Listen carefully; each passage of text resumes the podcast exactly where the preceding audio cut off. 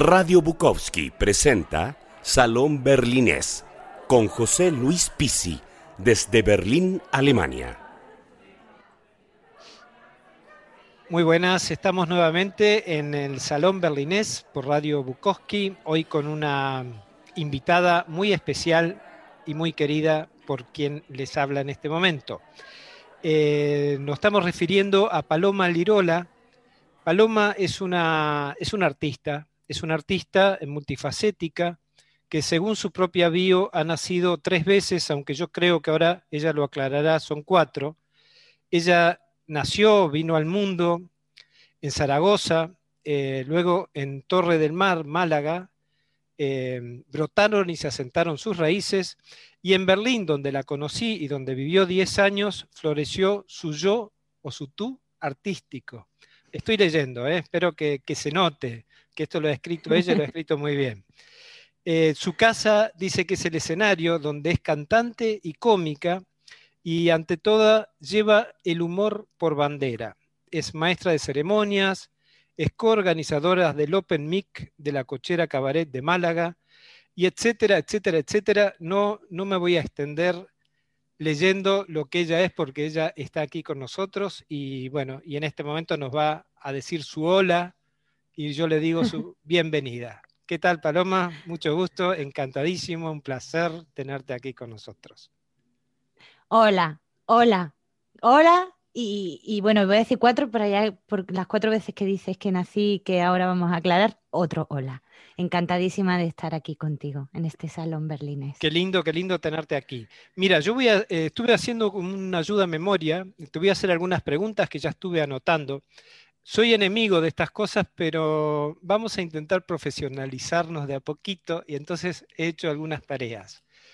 Em, me gustaría también que comentes eh, tu, nuevo espacio en, las nubes, en las redes, en los micrófonos, en las pantallas, que es el gemido de una gamba. Eh, yo tuve el honor de, de ser entrevistado por ese sonido, por esa gamba, y la pasé realmente muy bien. Eh, tiene que ver con el humor y tiene que ver con, gente que, bueno, que se ha vinculado contigo, bueno, a través precisamente de ese lenguaje que manejas también. Pero contanos, porque eso yo lo sé, pero nuestra amable radioaudiencia y radioescucha todavía no, quizás no, no están enterados de cómo funciona. Bueno, pues eh, mira, el gemido de una gamba, como tú muy, muy bien has dicho, o yo he leído, eh, o al menos yo he querido leer entre líneas, es la excusa perfecta para reencontrarme con gente em, con la que he sentido que me he entendido muy bien eh, desde el primer momento.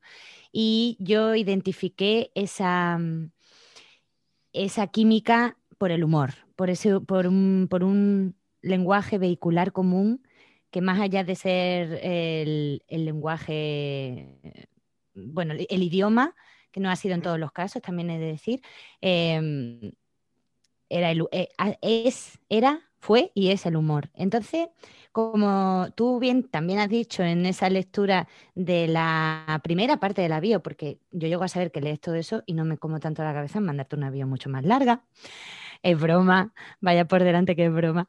Em, el, humor lo llevo por bandera. Eh, me di cuenta, o sea, siempre ha sido así desde que tengo conciencia, pero me he dado cuenta de que me he dado cuenta ahora, ahora he sido consciente. Entonces, como es un tema que me apasiona, no solo el contar con, ese recurso, con esa forma de entender la vida y le llamo recurso porque me permite estar en el mundo de una cierta manera, creo que bastante más agradable, pues he querido en este podcast, El gemido de una gamba, traer a esas personas, ir quiero ir trayendo a esas personas para de alguna manera, no analizar, pero sí sacarle, sí destilar algunos, algunos conceptos, algunos significados del sentido del humor, eh, que además es apasionante el tema porque cada cual, aunque hay cosas comunes, cada cual lo entiende de una manera, ¿no? Y a mí me interesan todas, todas las maneras de entender el humor.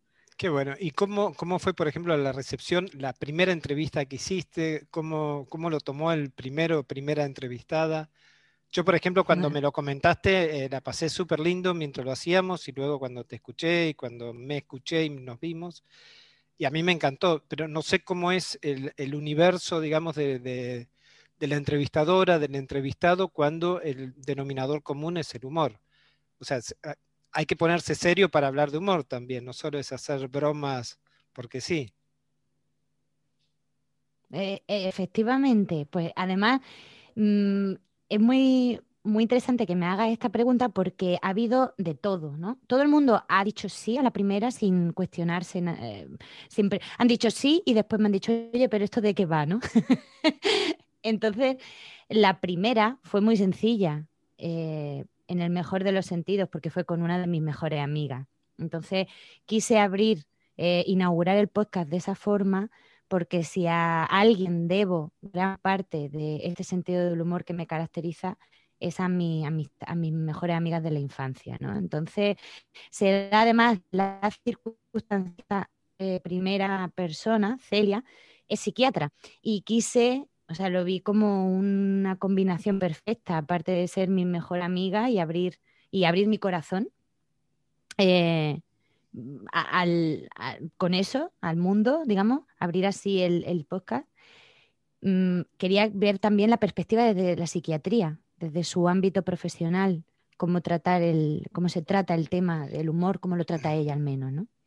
Y luego la gente, y ya solo brevemente, a cada cual, lo que te digo, ¿no? Eh, cada cual lo ha ido recibiendo de una manera, todo un sí y luego, oye, pero, y me ha dado, me ha resultado Mm, me ha conmovido lo que ha preocupado, entre comillas, el tema. Es decir, wow, es que cuando me lo dijiste empecé a pensar, ¿no? Y entonces di que pensar y, e, e hice profundizar un poco en, los sentidos de los humores de cada cual. Y una de las cosas que tengo más recientes de una persona que, aún no salió la charla es eh, que me dijo, es que me has preguntado algo muy íntimo. Y de repente me di cuenta de que algo que a lo mejor para mí es como traté de una forma muy fresca o muy, llámalo ingenua o llámalo desvergonzada, cuando me dijo esto dije, wow, es cierto, eh, en, algún sentido es íntimo, ¿no? Y me dio que pensar. Yo te, te pregunté por este podcast que estás haciendo porque es lo último que creo que estás haciendo pero tu mm. trayectoria, digamos, vital viene desde hace mucho tiempo. Eh, nos hemos conocido a través de un libro tuyo que, lo he ganado en un sorteo eh, respondiendo algunas preguntas, ¿te acuerdas? Y esto fue en un, en un café de, Berlín que se llama precisamente O Madrid. Y este café, bueno, nos ha unido. Eh, en este humor y en estas charlas y en todas estas relaciones que estamos teniendo, relaciones, digamos, humorísticas e intelectuales, si se quiere, eh, desde tu tiempo finales en, Berlín, antes de tu, de tu marcha a tu Torre del Mar querida en Málaga. Pero me gustaría, por ejemplo, comentarte o preguntarte em, de qué trata eh, el libro, si bien lo he leído y la he pasado muy bien, el libro Patas Arriba, como eh, esa inmigrante española que llega a Berlín enamorada de los años 20, del Berlín Cabaret, esa futura cabaretera, digamos, o ibérica cabaretera, creo que te, defines por ahí. Em, ibérica cabaretera, sí. Esa, contadora de historia, porque después tengo, tengo acá un, un pequeño relato que quiero que me leas, pero a su debido tiempo. Pero, ¿cómo, ¿cómo surgió esta idea de patas arriba? ¿De qué se trata? A ver, contanos, contales a los oyentes, por favor. Mira, eh, voy a intentar ser eh, sucinta, pero la verdad es que nace de la. nace como me nace el humor. Por eso eh, lo del yo artístico nace en Berlín, eh, lo, mantengo, lo sostengo, porque si bien, hombre, yo ya iba habiendo, ya llevaba mi background artístico antes de llegar, cuando llegué allí me di cuenta de que o le echaba humor o moría. Entonces, em, eh, fue, de verdad, lo resumo mucho y suena, no quiero frivolizar, frivolizar con este tema porque es, tiene gran parte de realidad. Lo que pasa es que también lo expreso de una forma más dramática, pero era o, le echo humor o, me, mustio, como... Sí, o, te vuelves al toque. O sea, en Berlín sin humor es imposible la supervivencia, ¿no? Es eh, o sea, el, humor, incluso el humor negro, el humor con uno mismo o contra uno mismo, si no te ríes de ti o de vos, eh, es complicado, digamos, el día a día. Sobre todo y algo que nos ha afectado a todos los que hemos llegado de una u otra manera a esta ciudad es la burocracia, ¿no? La burocracia y el clima. Se supone que eso es lo que, lo que nos tira para atrás a veces cuando nos queremos mudar a esta ciudad. A mí el clima no me ha afectado demasiado porque la primavera, el verano y el otoño, el comienzo del otoño es bellísimo. Te tenés que mm. comer, claro, los mesecitos oscuros de invierno con algunas temperaturas que este año fueron bajo cero, pero con la alegría de la nieve a vos te ha tocado todo, ¿no? Nieve, frío y inviernos insípidos como hemos tenido los últimos dos o tres años atrás, ¿no? Eh, todos, todo el, corolario. yo llegué el invierno, más que se, el invierno más frío que se conocía en 75 años. Yo llegué con la nieve hasta las axilas. Eh, una, mm, una, muchacha de provincias, como yo, como yo me defino, una muchacha de provincias que no conoció la nieve y lo primero que hace cuando baja, cuando le abren las puertas al avión es que primero la dejan en la calle, cuando ella entró a ese avión por una pasarela, como yo entendía que se entraba a los aviones, y de repente me lanzan a la calle a una tonelada de nieve. con unas botas de antes de suela lisa. Bien, pues con esos comienzos ya la historia prometía, ¿no? Siempre digo, empezando así, ya esto solo puede ir a mejor.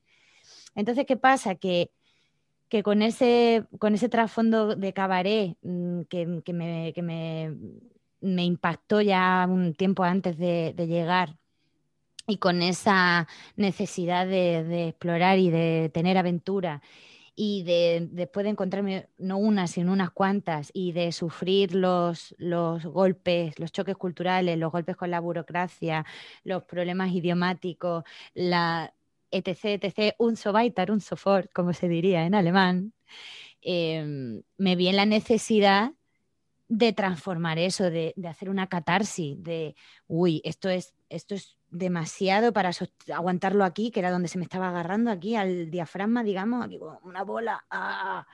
Y tuve que, dije, no, esto hay que darle una formita, hay que amasarlo, hay que darle un, un buen empaque y contarlo al mundo. Entonces, todo eso empezó en realidad con un monólogo.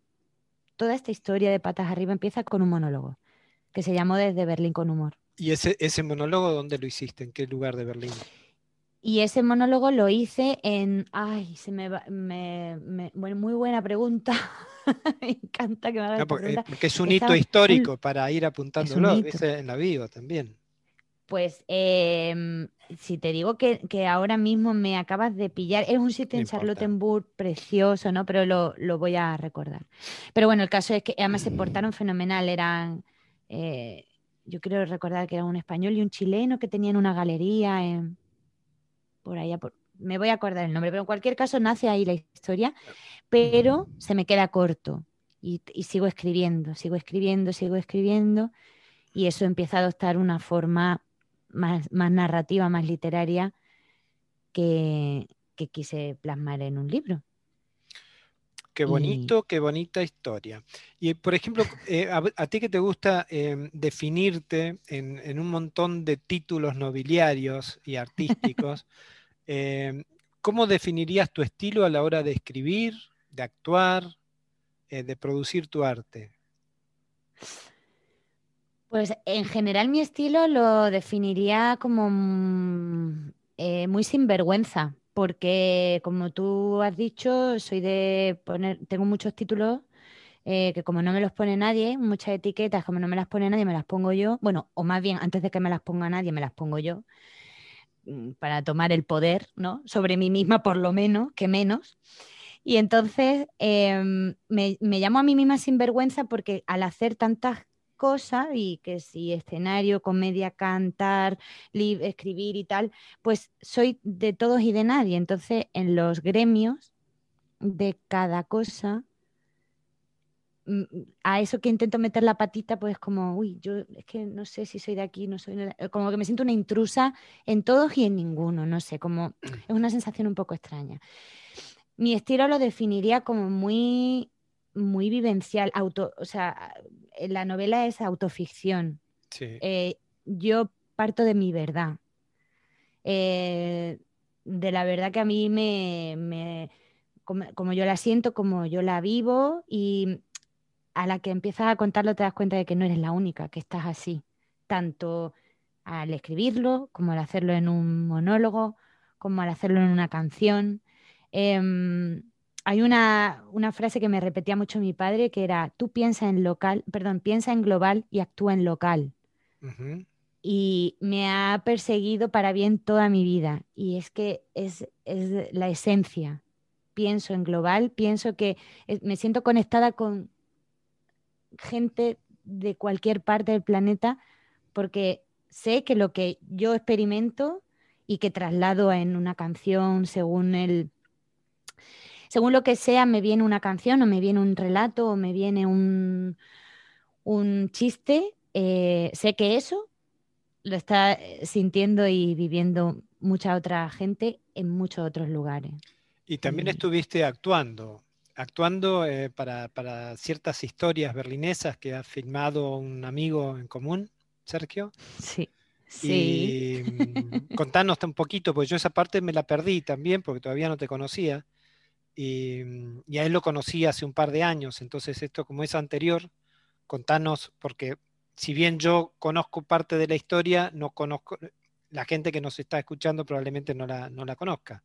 Entonces, si querés contarnos esa, esa parte de, tu experiencia vital también en ese tipo de arte.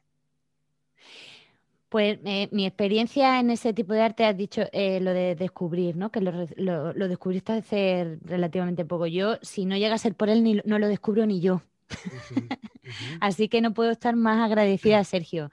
Eh, él creo que no llega a saber cuánto, de hecho. Así que si ve esto o escucha esto, perdón, mm, Sergio, que te quede claro que te agradezco infinito lo que, lo que me hiciste hacer, ¿no? Porque él eh, descubrió, descubrió, me descubrió en un foro y, me propuso, bueno, es una, si quieres entro en detalle o no, tú me, tú me dices, pero bueno, en cualquier caso, él descubrió la Tormento después de una serie de, mm, mm. casualidades, descubrió a mi personaje y, lo vio como muy claro, este personaje tiene que estar en mi serie, ¿no? Que es Berlín Déjate Querer, la serie que él produce eh, con su Among Suspect Project.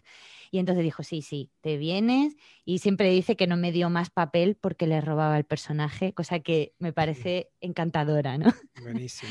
y sí, y fue para mí una experiencia preciosa. O sea, ante la cámara y con él mm, me sentí también en casa. Una, una pregunta de las, de las consideradas bobas, pero que a mí me interesa conocer la respuesta. Tu primer libro es eh, Patas Arriba, pero creo, ¿no? El publicado. Pero ¿cuándo comenzaste a escribir? ¿Y cómo, cómo surgió tu idea de escribir no solo patas arriba, sino todas las perlitas sueltas que vendrías acumulando, ¿no? Yo, pese a que hay unos tímidos, mira, soy, a ver si esto te sirve como respuesta. Yo no soy esa, ese prototipo de artista que cuando le preguntan, tú haces esto y siempre hay una respuesta que cuando yo era pequeño, cuando yo era pequeña, ya empecé a la la la. No, yo de pequeña era lo mismo que soy ahora. Lo quería todo, todo. Quería, y para que te, y, perdona, te voy a poner un ejemplo de, yo eh, quería participar en todo, hasta el nivel que en mi colegio se celebró un concurso de mascotas, yo no tenía y pedí prestado en, un, en una vaquería un chotillo. ¿Vale? A ver, a ver, y me prestaron un, traducción, Traducción, chotillo y vaquería, a ver. Vas claro, perdón, vas das. Vas das. Eh, eso es una granja Fui a una granja a pedir un animalito prestado para presentarme al concurso de mascota. Buenísimo, buenísimo, me encantó. Porque yo quería participar en todo. Entonces lo de escribir, en realidad, por, responderte a la pregunta, vuelve a adquirir una dimensión interesante en Berlín. Porque eh, lo primero que hago en Berlín es eh, colaborar con Berlunes, un blog que en su, en su día tuvo mucho éxito, un blog satírico sobre, bueno, sobre la vida de hispanohablantes en la ciudad. Y ah, por ahí empecé. Empecé con mi personaje fraudulenta a, colaborar en el, blog. De ahí salté a, mm, rumbo a Alemania, del Goethe Institut. De ahí pasé a... Y, así fue encadenándose una cosa con otra, con lo cual la, la práctica real de escribir y tener que escribir y producir fue ahí. Y ya, claro, con todo eso realizado, dije, wow, esto me encanta, esto de, contar historia y darle ese toque, me gusta también en, el papel, ¿no? Y digo papel porque soy de papel, literalmente, o sea, tengo 200 libretas. Que no. Luego pasarlo al ordenador me da más pereza, porque me encanta escribir a mano. Es, es hermoso. El que no escribe a mano no tiene ni idea lo que se está perdiendo. Porque eso de, ah, sentarte ante la computadora, ante el ordenador y arrancar las ideas desde ahí, a mí, a mí bueno, aparte de uh. la pereza, me, quita fuerza, pasión, ganas, ¿no? Me gustaría preguntarte también, eh, ¿en qué género todavía no, has probado y que te gustaría intentar? ¿Género artístico o literario o mm. Humorístico? No sé, el que, el que no hayas hecho todavía, pero que, ¿Están tus planes intentar o te gustaría hacerlo? Eh, en el literario, sin duda, em, prosa, eh, o sea, prosa poética. me, apetece mucho. Estoy, como yo digo, se dice por lo menos por aquí, estoy tonteando con la poesía.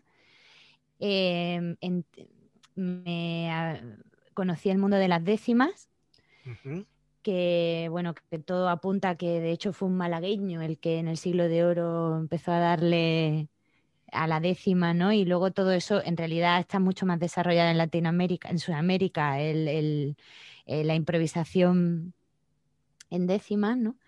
Pero me formé con un cubano, de hecho, Alexis Díaz Pimienta, mm, y, me, y me, me volvió loca, ¿no? Porque mi padre a su vez eran muy, eran muy amantes de los troveros, las quintillas.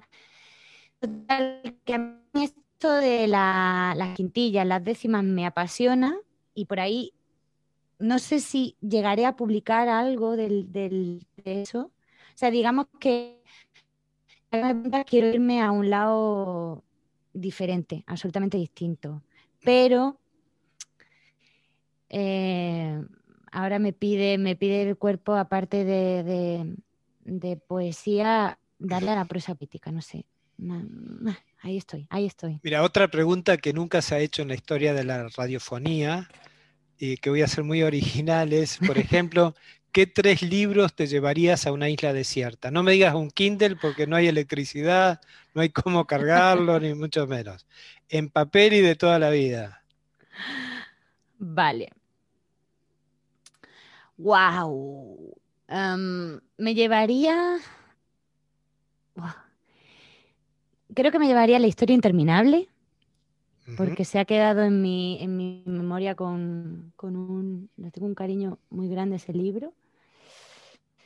Mm, es que tengo muy mala memoria. ¿Me dejas que mire un poquito así por encima? Claro, seguro. Bueno, me llevaría uno que, no he leído todavía y que ya me vale, que es La Conjura de los Necios. Oh.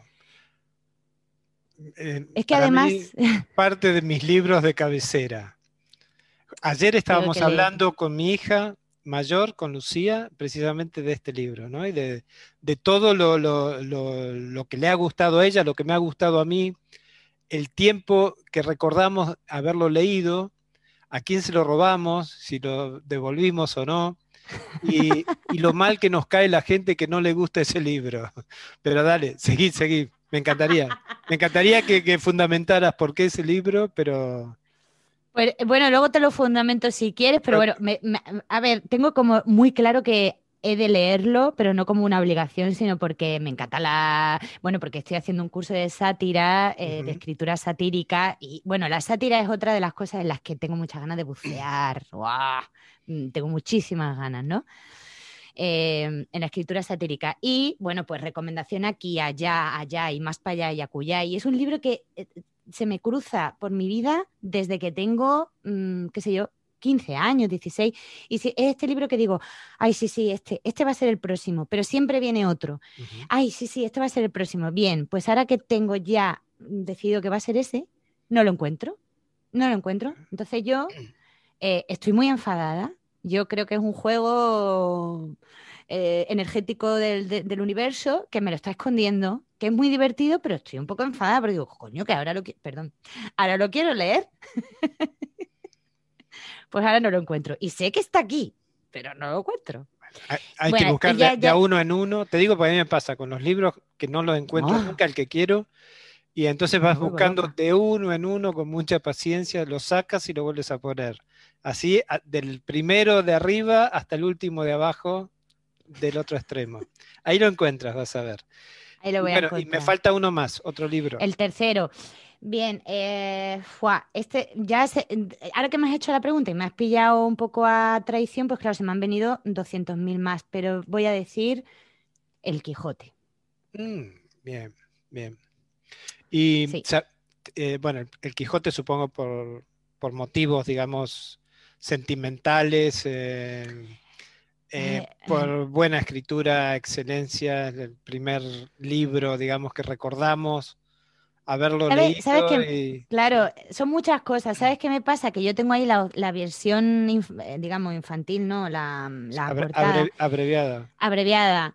Y cuando a la edad que decidí volver a retomarlo, pero ya leer el completo, tuve que dejarlo porque empatizaba demasiado con el personaje. y sufrí mucho. Entonces yo creo que si me quedo sola en una, en una isla, diré, pues eh, te lo vas a tener que leer ya, sí que sí, man que te duela, como se diría aquí. ¿Y te acordás cuál fue el primer libro que leíste en tu vida, así?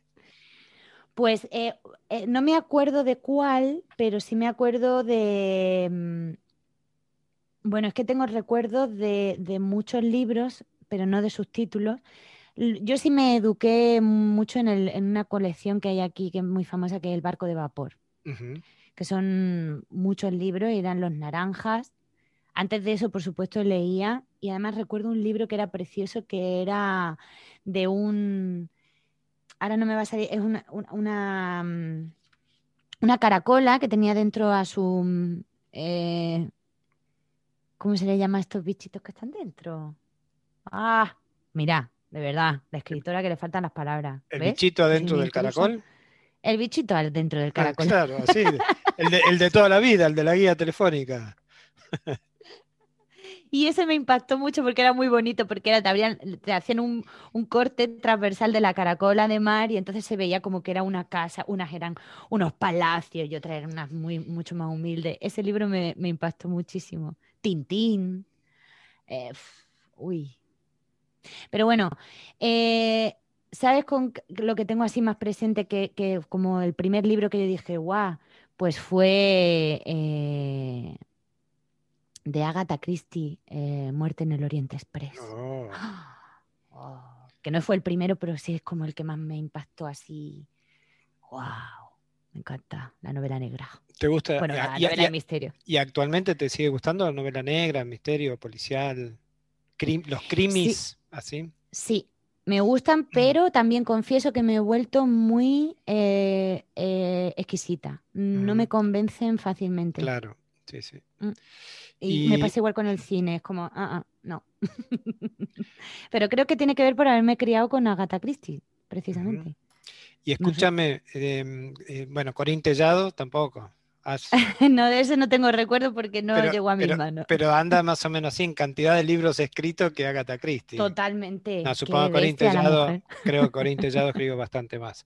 De eh, otra cosa me gustaría preguntarte, entre todos los libros que no encontrás, ¿buscaste patas arriba para leernos algo de ahí? ¿Lo tenés ahí a mano? Bueno, ah, está muy bien acompañado. Ah, qué bien.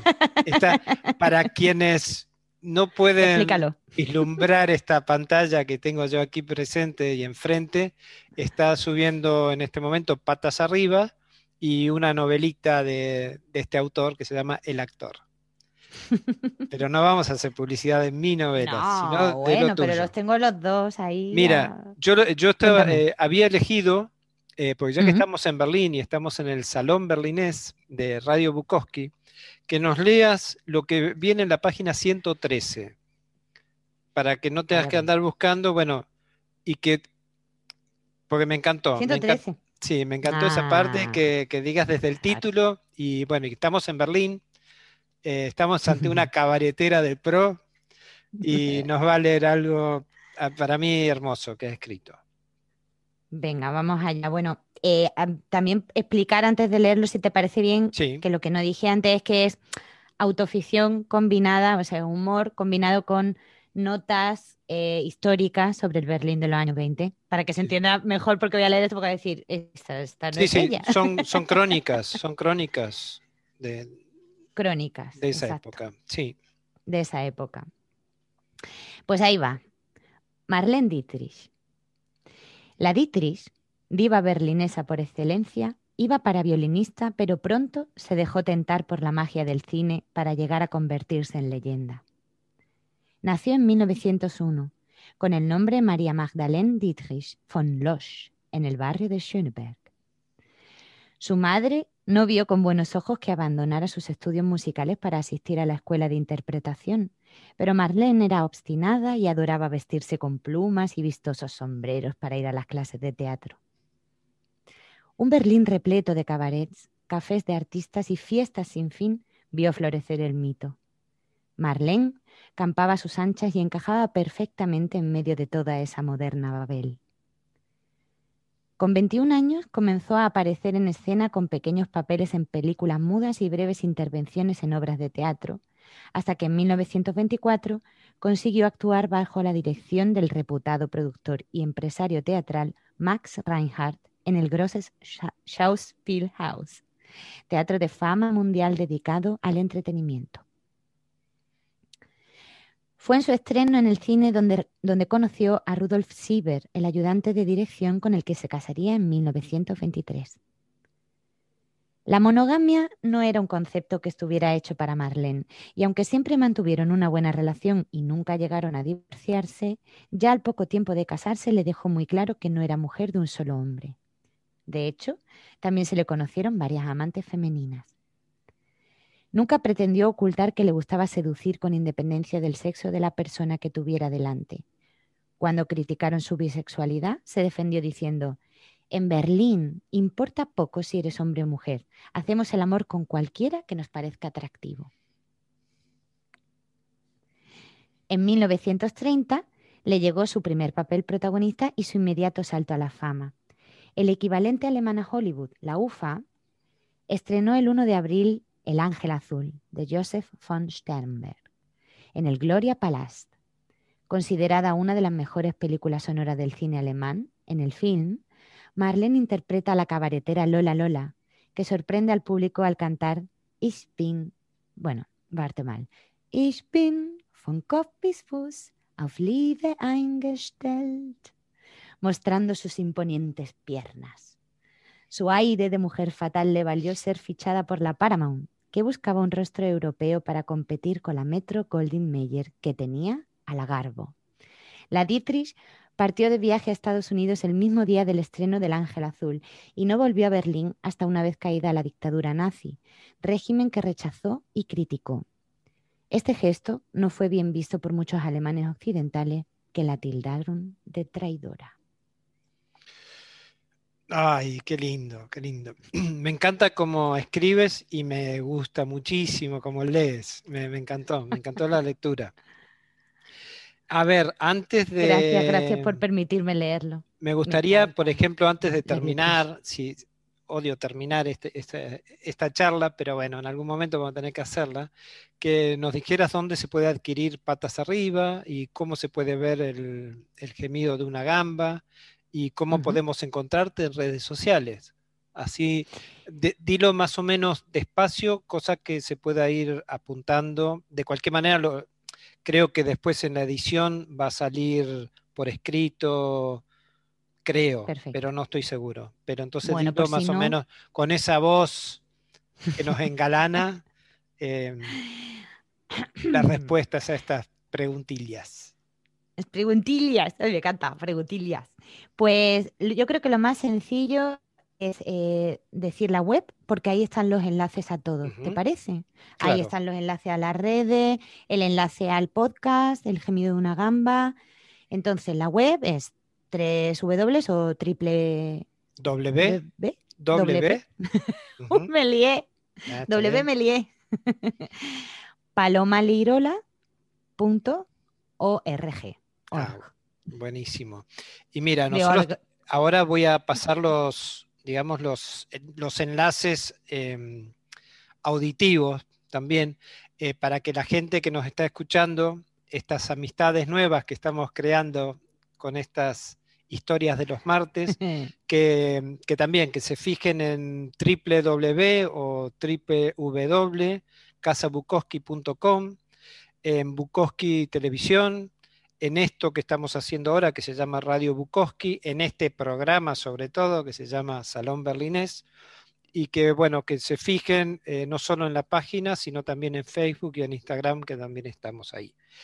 Eh, me encantó la charla, yo no sé, eh, la seguiría por tierra y por mar como Adelita, pero bueno, el tiempo nos, nos ocurre a todos fatalmente y entonces, bueno, mientras lo estamos disfrutando, es mucho mejor que poner fin a esto, pero bueno, en algún momento vamos a tener que hacerlo.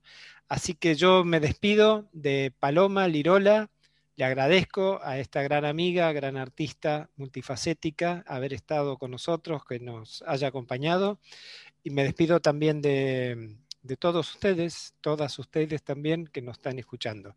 Así que tu saludo final después de este abrazo gigante que te estoy mandando. Pues lo, recibo calurosamente, me llega y, no me puede venir mejor. Muchas gracias, Pepe, por la invitación. Si quieres, te digo una, frase que me ha venido hoy de Heinrich Heine que dice: Hubiera querido ser más breve, pero no tuve tiempo. Lo breve es bueno, dos veces bueno, ya lo sabemos. Y me ha encantado. Muchísimas gracias por invitarme. Eres genial y te deseo toda la suerte con, este salón berlinés que es tan sumamente agradable, cálido y que espero volver a visitar. Ah, siempre las casa, la casa, el salón, el living, todo está abierto para ti. Un abrazote. un abrazote. Y un abrazo muy fuerte a quienes nos están escuchando aquí en Radio Bukowski, este salón berlinés. Soy José Luis Pizzi y hasta el martes. Muchas gracias por acompañarnos en Salón Berlinés por Radio Bukowski. Las opiniones vertidas en el programa recién emitido no necesariamente son compartidas por Radio Bukowski